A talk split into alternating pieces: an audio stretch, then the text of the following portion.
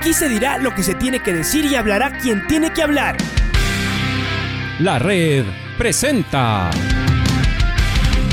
la charla del día a llevar una trayectoria que todo el mundo conoce, Carlos el Demoledor. Que la comunidad sepa de lo grande que fue Luis Chocho San Martín. Este año nuevamente jugar Copa Libertadores nos ilusiona mucho. La red. Los protagonistas lo dicen todo junto a los periodistas de la red. La camiseta más linda que me pude haber puesto en mi vida, ¿no? La camiseta de la selección. Los grandes clubes no priorizan competiciones, las disputan. En este año 2021 la selección se juega prácticamente su futuro. En donde estés y a la hora que tú quieras. Bienvenidos. Queremos saludar eh, acá en eh, la red, gracias por estos eh, minutos, por atendernos con David Hurtado, él es deportista, practica el deporte de la marcha, uno de los más destacados en su disciplina, que ha sido campeón a nivel internacional en, en, varias ocasiones y que claro tiene este gran objetivo que persigue esta clasificación hacia Juegos Olímpicos en este, en este año 2021. Eh, Bienvenido, eh, David, gracias por, por, atendernos y bueno, cuéntanos cómo, cómo están, cómo marcha esa planificación, cómo debieron eh, reprogramar todo lo que tenían estipulado en un inicio después de un año 2020 complicado y ahora cómo, cómo apuntan para, con tu grupo de trabajo para tentar esa clasificación hacia, hacia, unas, hacia unas Olimpiadas. bienvenido una vez más, David. Freddy, muchísimas gracias, en verdad les agradezco mucho a ustedes la red de la red siempre nos han tenido presentes eh, y han estado impulsándonos, dándonos seguimiento a, a, toda nuestra trayectoria. Y te cuento, Freddy, que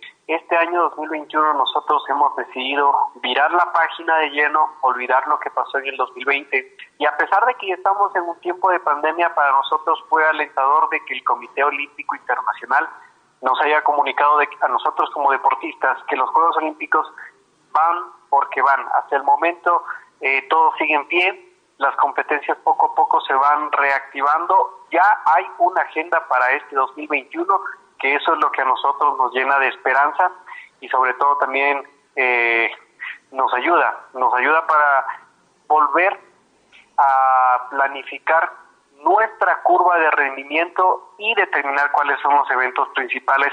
En mi caso, para buscar la marca para Juegos Olímpicos y a su vez mejorar la posición del ranking mundial que tengo actualmente.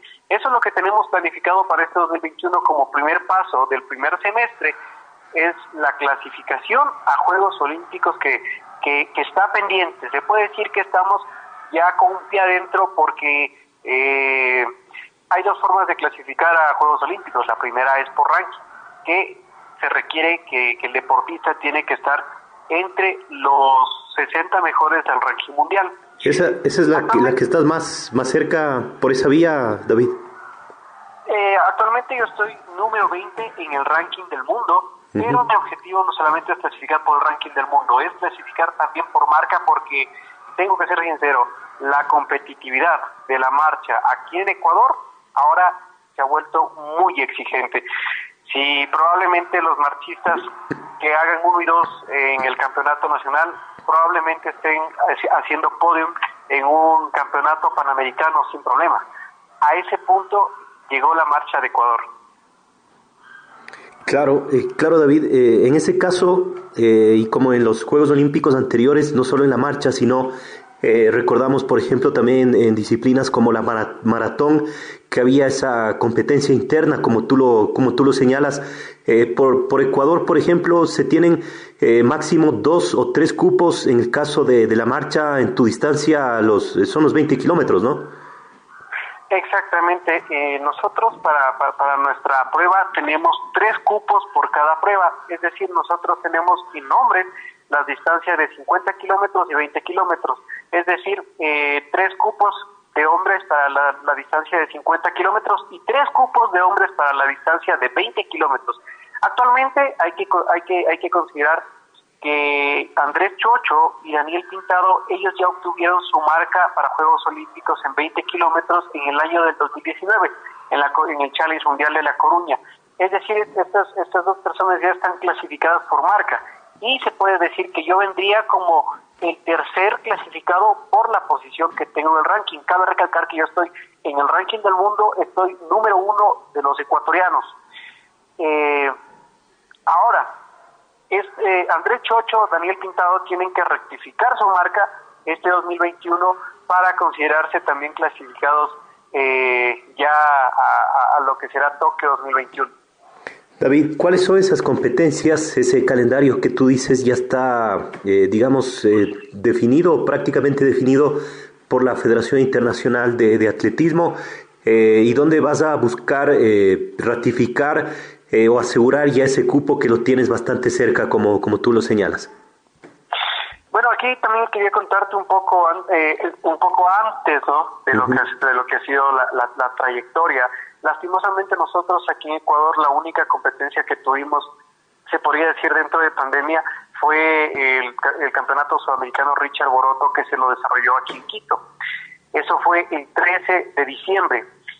Quería mencionarte esto porque los países como decirte China, en Europa, por ejemplo en, España, en, en, algunas partes de Europa, hubo una competencia en Podebradi, eh, y bueno, no, no recuerdo, no tengo todas en mente, no las recuerdo, pero ya se empezaron a reactivar porque ellos empezaron a ser visionarios con lo que será la participación de los Juegos Olímpicos de, de Tokio 2021. Lastimosamente nosotros por la falta de competencia y por las restricciones para poder salir a competir a nivel internacional nos hemos mantenido siempre haciendo test dentro de, de, acá de Quito y algunos también tuvimos que salir fuera para para chequearnos nuestro estado físico y probablemente eh, tenga mi primera competencia este 27 de febrero en Estados Unidos. Para confirmar esta competencia voy a hacer un test, hay, hay, hay unos 10 kilómetros este día sábado en Ambato, que lo está organizando el profesor Patricio Villacorte como,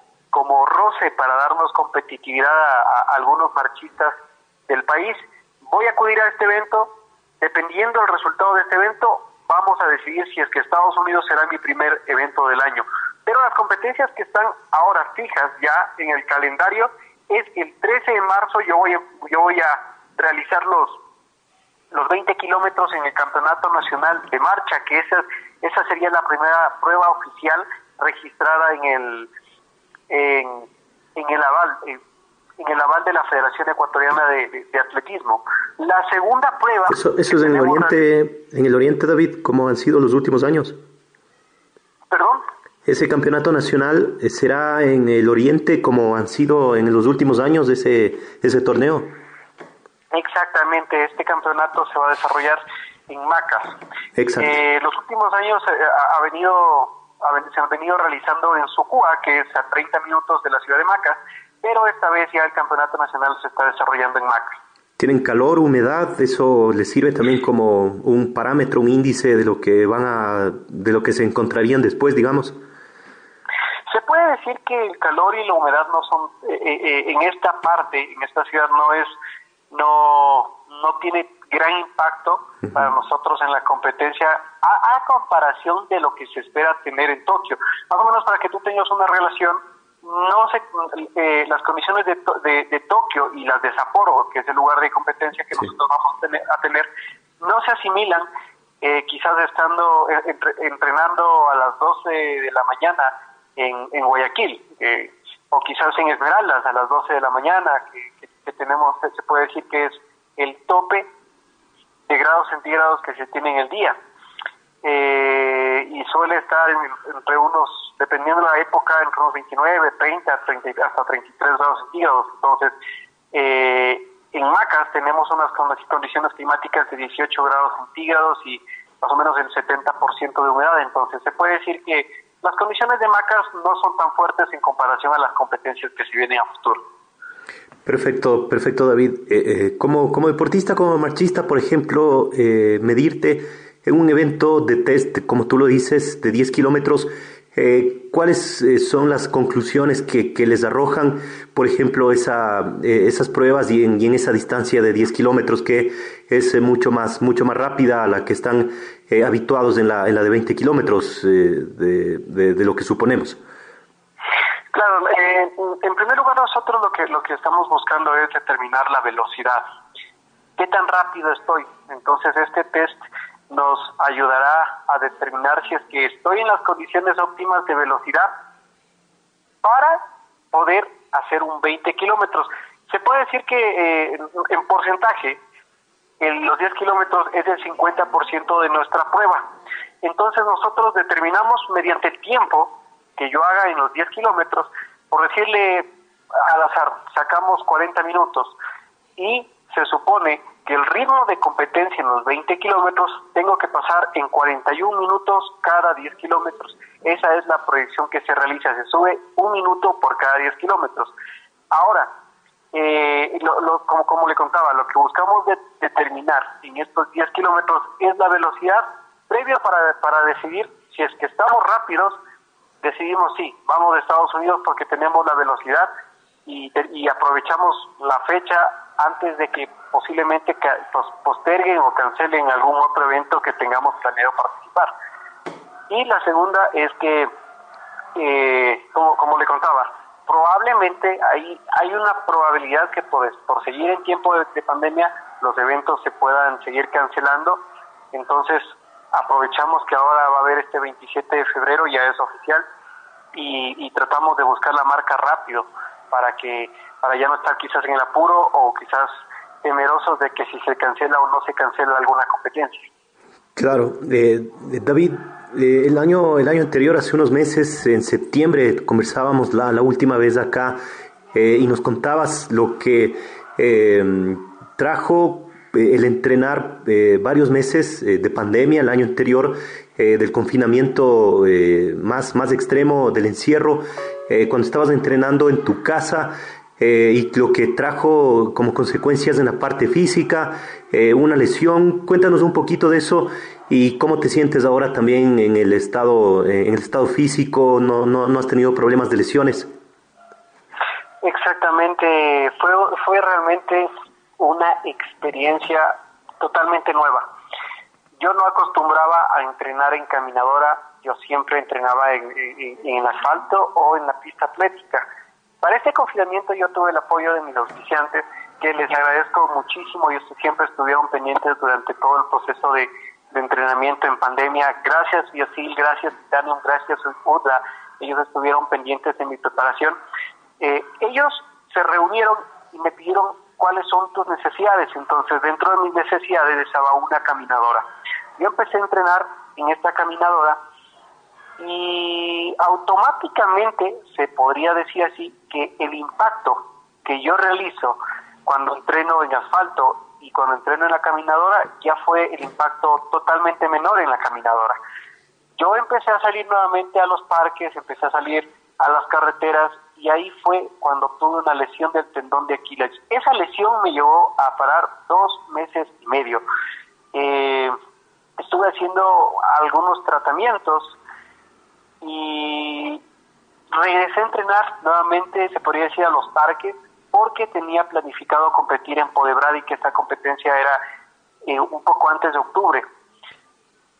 Esa competencia ya estaba certificada por la por la World Athletics para poner para que las personas puedan poner marca en este evento. Lastimosamente me lesioné, pasé, pasé como, le, como, como les cuento, dos meses y medio aproximadamente haciendo natación, haciendo ciclismo, y gracias también a, a la planificación, a, a, las manos mágicas de mi fisioterapeuta Caridad Martínez, me pude recuperar y nuevamente ya para los meses de noviembre, los meses de diciembre ya pude estar marchando de nuevo, pero sí me costó recuperarme mucho tiempo, nunca había tenido una lesión en la que en la que ni siquiera podía salir a correr 10 o 15 minutos. Tuve netamente que hacer deportes que no tengan impacto para poder recuperarme, como la, como la natación, eh, como el ciclismo. También hice bastante de, fortalecimiento para estos ligamentos, estos músculos que, que, estaban, se podría decir, les, les, faltaba un poco de fortalecimiento también porque por, por, este tiempo de pandemia ya bajamos nosotros también la carga de entrenamiento. Perfecto, perfecto David. Eh, Caridad Martínez, eh, el eh, especialista cubano, si, si, no, si no nos equivocamos, ¿no? Exactamente, Caridad trabaja ahora con, con un buen grupo de alto rendimiento, trabaja también con Alex Quiñones, trabaja también con Ángela Tenorio, en su tiempo también trabajó con, con, con Jefferson Pérez, entonces una persona que ya tiene bastante experiencia de las lesiones, él, él apenas me vio con solo tocarme ya me determinó el problema que, que, yo tenía. Lastimosamente yo no pude ir desde el inicio de mi, de mi lesión donde, donde Caridad, porque por ese tiempo de pandemia algunos establecimientos estaban cerrados y Caridad tiene su centro de, de, rehabilitación al lado de la pista de los chasquis. Entonces, por, por el tiempo de pandemia estaba cerrado y, y me tocó buscar hasta el momento otras alternativas y cuando ya pude estar en contacto con, con Caridad, pues la recuperación con él fue sumamente rápida. Eh, David, volviendo al tema de esa clasificación que está tan peleada acá en el país, esos eh, tres cupos, eh, nada más que otorga la marcha para de cada país para estar presente en Juegos Olímpicos. Hablabas de Daniel Pintado, de Andrés Chocho, en la distancia de los 20 kilómetros, que es la, la tuya también. Eh, que tendrán que ratificar ellos su marca y tú también estás muy cerca de, aquello, pero digamos, eh, acá en el país hay otros marchistas que también están peleando por esa posibilidad. Eh, ¿Con quiénes peligraría, por ejemplo, esa, ese cupo y quiénes también están peleando por esa, por esa posibilidad de llegar a Tokio, David? Ahora nosotros hemos pensado, analizado y reanalizado las probabilidades y nuestros rivales que, internos, pensando primero dentro de la región, los que, los, los que vamos a tener.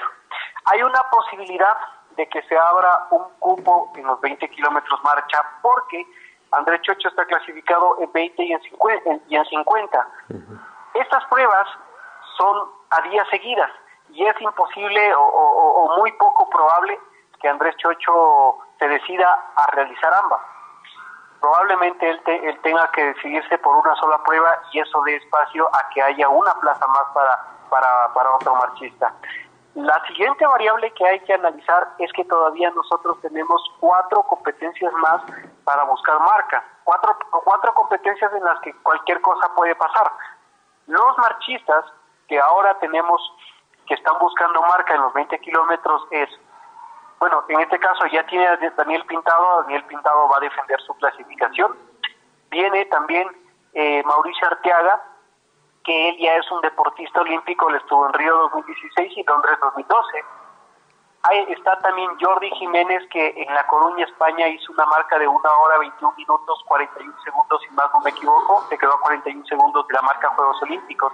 Está Jonathan Amores, que, que el, el año anterior, el año 2020, estaba indeciso en, eh, en, si realizar 50 kilómetros para clasificar a Juegos Olímpicos o si realizar 20.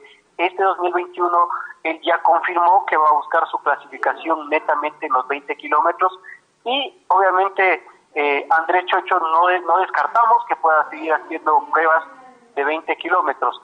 Hay que decirlo, es, es un rival nuevo en esta, en esta distancia, pero también lo tenemos en consideración. Oscar Patín está subiendo a la categoría senior. Estoy, estoy seguro que él ha venido haciendo un trabajo espectacular. Tenemos que ver cómo abre esta distancia, pero tampoco descartamos la posibilidad de que si es que él está en condiciones, él también pueda quizás ir a pelear un cupo o una plaza para para Juegos Olímpicos de Tokio 2021, pero seguro estará para los Juegos Olímpicos del 2024. Esos son ahora los rivales que nosotros tenemos dentro del país, que se puede decir la competitividad ahora en las competencias que se nos vienen va a ser muy fuerte. Yo creo que desde el Campeonato Nacional de Marcha se va a evidenciar la, el estado físico de todos los deportistas que estamos tras estos cupos. Cabe recalcar que el año 2020 se abrió, fue la primera vez en la historia del Ecuador que un campeonato nacional de marcha se abría tan rápido. Daniel, Daniel Pintado fue campeón nacional con una hora 21 minutos 53 segundos. En segundo lugar me ubiqué yo con una hora 22 minutos y 50 segundos y después viene Jordi Jiménez con una hora 20, 24 minutos. Nunca habíamos tenido marchistas que desde el campeonato nacional abran tan fuerte la temporada, entonces si es que las cosas siguen constantes, este 2021 nosotros esperamos que, que sea una temporada muy exitosa, no solamente para, para, para, para personalmente, para mí como, como David Hurtado, sino también para los otros marchistas de las otras provincias, como es el caso de Jordi Jiménez, Daniel Pintado, Mauricio Arteaga, Jonathan Amores y otros marchistas más que también vienen atrás. Todo, todo está muy reñido entonces, eh, David. Eh, cuéntanos un poco Eh, siempre nos ha llamado la atención este hecho de cómo ustedes preparan eh, una competencia con altos niveles de, calor y de, humedad, eh, como lo que tendrían en, los Juegos Olímpicos. es muy difícil entrenarse durante varios días con esas condiciones climáticas, David. lo que más hacen es quizá eh, o una parte de la preparación es eh, eh, replicar algo de esas condiciones que van a tener y asimismo tener un plan muy estricto en alimentación y, sobre todo también en hidratación para poder soportar y para poder un poco paliar y mitigar lo que van a tener ya al momento de la, de la carrera como tal. Exactamente, sí, sí, sí. Eh, eh, competir a condiciones climáticas extremas. Yo no tuve la oportunidad de haber estado en Doha en el 2019 en el Campeonato del Mundo. Fue un infierno, dice, ¿no? Exactamente, dicen que fue un infierno, una temperatura de 40 grados centígrados con, con, sensación, con sensación térmica de 42, 43 grados, temperatura al 100% y eso a pesar que compitieron a las 12 de la noche. en plena madrugada ellos estuvieron realizando su competencia. Lo que se tiene previsto para Tokio es un escenario similar. Y por eso a la marcha y a la maratón decidieron desplazarles de ciudad a una ciudad que me parece que está aproximadamente 8 horas o no recuerdo bien si es a 500, 500 kilómetros. Esta ciudad tiene previsto que por lo menos esté unos de 3 a 5 grados centígrados menos de lo que va a estar en Tokio. Y parten tempranito, ¿no? ¿Perdón? Parten tempranito, me, me parece también, ¿no? Sí, la organización ha, considerado partir eh, estas distancias temprano para que los deportistas no sufran descompensaciones de, de, hidratación o alguna descompensación por las condiciones climáticas, también para precautelar la salud de los deportistas y obviamente su rendimiento, que ellos puedan tener su mayor rendimiento posible. Ahora, en cuanto a temas de entrenamiento, si bien es cierto, yo tuve la oportunidad de conversar con algunos deportistas que fueron a Doha, como es el caso de Daniel Pintado, eh, el caso de Mauricio Arteaga. Hablé un poco también con Glenda Morejón. Ellos me contaron que la preparación que ellos realizaron no la hicieron, se podría decir así, con antelación, con algunos meses de anticipación para poder estar en esas condiciones climáticas y dar su mejor, su mayor rendimiento. Ellos venían en un, en un buen pico de forma, por ejemplo, Glenda Morejón en, en La Coruña, una hora 25-36 me parece que fue. Daniel Pintado eh, venía siendo campeón de Juegos Panamericanos, venía mejorando su marca en La Coruña y poniendo marca para Juegos Olímpicos. Y lastimosamente, pues, quedaron atrás. Ahora lo que nosotros hemos realizado es un análisis de lo que nuestros rivales internacionales vienen haciendo y es un proceso que dura aproximadamente eh, de, de 8 o 9 meses se van dividiendo en trimestres. ¿Qué es lo que consiste esta preparación? Es que al deportista se le vaya adaptando poco a poco, a poco, a poquito, poquito, poquito a estas condiciones climáticas, porque si es que solamente se entrena una, dos o tres veces en estas condiciones que eh, van a estar casi similares a las de competencia, pues esos, esos campamentos entrenamiento o esos entrenamientos no, no van a tener o no van a ejercer un resultado positivo para eh, para el día de la competencia, porque el cuerpo no se habrá adaptado correctamente a estas condiciones climáticas. Ahora, la preparación, como le, como, le comentaba, consiste en trimestres. Primero, hay que determinar la zona geográfica donde, donde el deportista vive. En este caso, en mi persona, yo vivo en Quito, yo vivo en Quito. Generalmente yo solía entrenar en las madrugadas a las 5 o 6 de la mañana, que tenemos una temperatura de aproximadamente 12 grados centígrados, 10 grados centígrados a esa hora, entonces poco a poco estos meses que, he tenido, que he venido preparándome, he estado ya cambiando mis horarios de entrenamiento. Una, la, la, la primera por la adaptación y la segunda también eh, por la universidad. Ahora que ya salí a vacaciones, pues ya voy a tener tiempo para prolongar eh, el, el, inicio de mis entrenamientos. Antes eh, cuando yo estaba en clases, pues eh, empezaba a entrenar tipo ya 7 de la mañana, 8 de la mañana. Últimamente yo estoy empezando a entrenar tipo 9 de la mañana, 10 de la mañana. ¿Qué semestre terminaste, David? ¿Perdón? ¿Qué semestre terminaste? Eh, ¿Perdón? ¿Cuántos semestres ya vas cursando tu, tu carrera universitaria? Ya, eh, voy, terminé justamente el séptimo semestre. Me faltan dos, dos más para culminar, el octavo y noveno semestre ya. Y, y se puede decir que me empiezo a hacer la tesis. Y si Dios quiere ya pronto ten, ten, tendremos grado. qué bueno, qué bueno David. Eh, recuérdanos tu, tu carrera, lo que estás estudiando. Yo estudio gestión y marketing deportivo en la Universidad de las Américas. Eh, siempre muy agradecido con la UTLA de haberme abierto las puertas para, para que yo me pueda preparar en el ámbito académico. Ellos me dijeron, está bien, confiamos en tu proyecto que son los Juegos Olímpicos, pero también queremos hacer, hacer, nos, hacerte una persona no solamente campeón, sino también queremos ver en David una persona académica.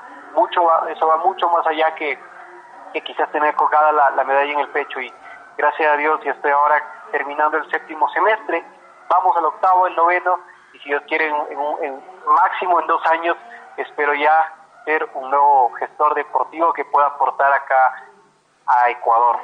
Qué bueno, David, que también te estés preparando en el ámbito, en el ámbito académico, eso nos, eh, nos congratula.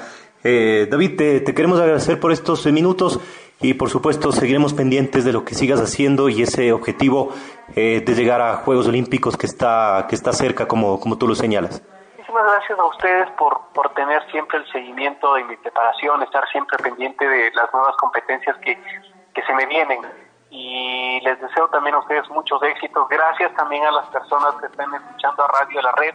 Diga, por favor, sinizando que, que ellos seguro no solamente darán el seguimiento a David Hurtado, sino a otros deportistas más que están en busca de la clasificación a Juegos Olímpicos y con muchas ansias de pararse en lo más alto del podio y, ven, y ver flamear la bandera del Ecuador. Tengan una excelente noche y muchísimas gracias por, por esta entrevista. Claro que sí, así será David. Muchas gracias nuevamente, un abrazo. Un abrazo. La red presentó la charla del día. Un espacio donde las anécdotas de actualidad deportiva se revelan junto a grandes personajes del deporte. Quédate conectado con nosotros en las redes de la red. Síguenos como arroba la red Ecuador y no te pierdas los detalles del deporte minuto a minuto. Escúchanos en vivo en TuneIn y en los 102.1 FM en Quito. ¡Te esperamos! La red.